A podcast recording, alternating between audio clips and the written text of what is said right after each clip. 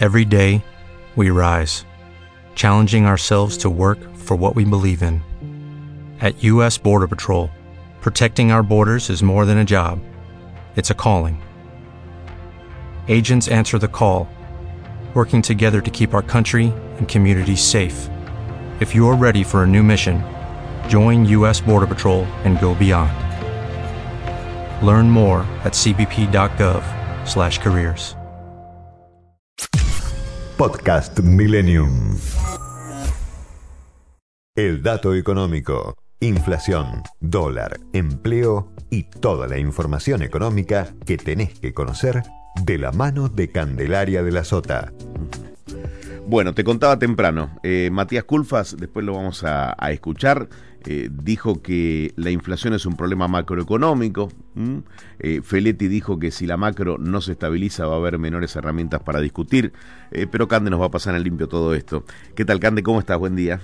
Buen día, Edu. Y efectivamente, tiene razón Matías Culfas, la inflación es un problema macroeconómico. Lo que está intentando ahora Roberto Feletti eh, como secretario de gobierno con este congelamiento de precios es evitar que los precios, sobre todo de los alimentos, se disparen más de lo deseado para ver si junto, imaginamos que con otro conjunto de medidas que tienen que ver con esta macro de la que habla el ministro Culfas, logran controlar la inflación. Y básicamente porque los precios en supermercados y en mayoristas y en comercios de cercanía han aumentado muchísimo en los últimos meses y por eso vimos que septiembre tuvo un 3,5 de inflación, por eso se está descontando que octubre va a dar por arriba del 3%, cosa que el gobierno pensaba que iba a ser al revés, que iba a empezar a bajar después de la baja pronunciada de agosto. Feletti dijo que en estos días eh, han dado resultados los controles y que ellos han hecho un relevamiento, ahora te cuento bien cómo lo hicieron, porque lo charlamos la semana pasada, y que el 75% de los precios congelados se están cumpliendo en el 60% de los comercios que ellos han estado relevando. ¿Cómo los han estado relevando? Y con militantes, con funcionarios de las distintas intendencias, con dirigentes de, de movimientos sociales que han se han convertido en inspectores que salen a controlar si los precios congelados se están cumpliendo o no en los distintos comercios. El tema es que Feletti, viste, ha adelantado una, una posibilidad que genera mucha tensión. Y es que donde hay incumplimientos se podrían generar clausuras. Pero eh, esa clausura sería inmediata o pasaría por una etapa previa de advertencia de bueno de una corrección del precio si es que eh, está más elevado de lo que marca el congelamiento. La verdad, no nos han dado detalles, pero imaginamos que tiene una lógica, como vos decís, una advertencia, usted tiene que corregir estos precios que no los está cumpliendo, si a la advertencia el comercio no responde, vendría la clausura. Eso sería el sentido común. La lógica. Ahora, no se, ha, no se ha dado detalles de cómo va a ser esta clausura, si es que realmente se lleva a cabo, si no es simplemente una advertencia, una amenaza para que los comercios eh, se comprometan más con este programa de los 1.432 productos de precios congelados y los tengan en el valor que el gobierno lo ha publicado.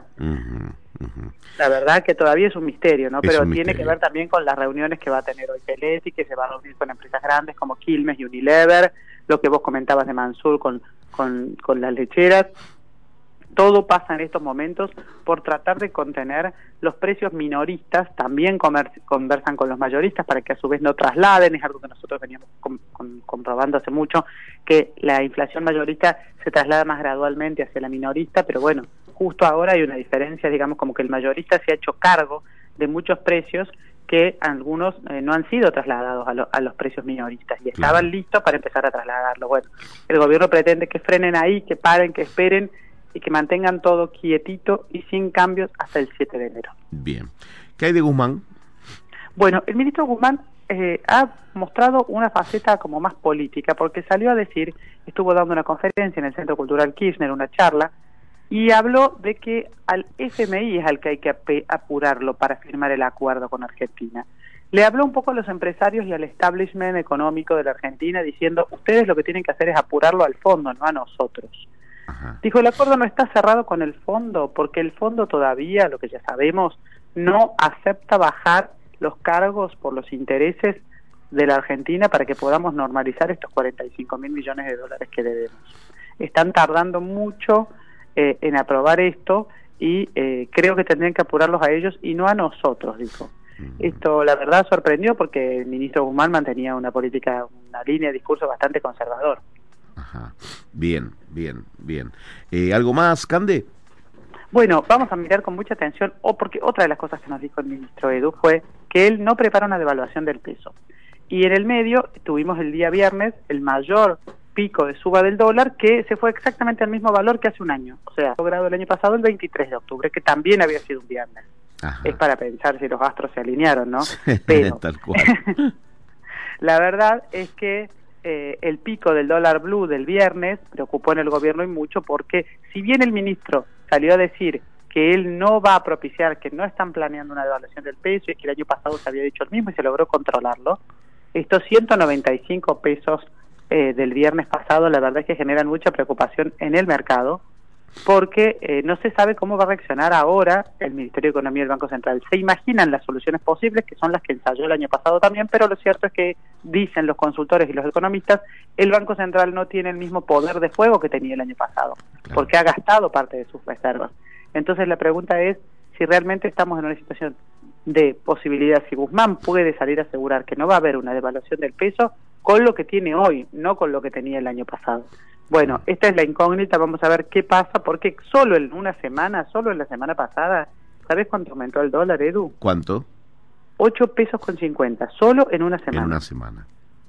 Y eh, 4 pesos el mismo viernes. Por lo tanto, hay mucho nerviosismo en el mercado, pero vamos a esperar a ver cuáles son las medidas. Se dice que, de nuevo, emisión de deuda en pesos atada al dólar, los famosos bonos dólar link, eh, tratar de contener el contado con liqui, que además este año tiene muchos más frenos de los que tenía el año pasado, porque se ha puesto más limitantes para hacer las operaciones comprando el bono AL30, sí. Y ver de qué otra manera se puede desactivar tanto interés por el dólar.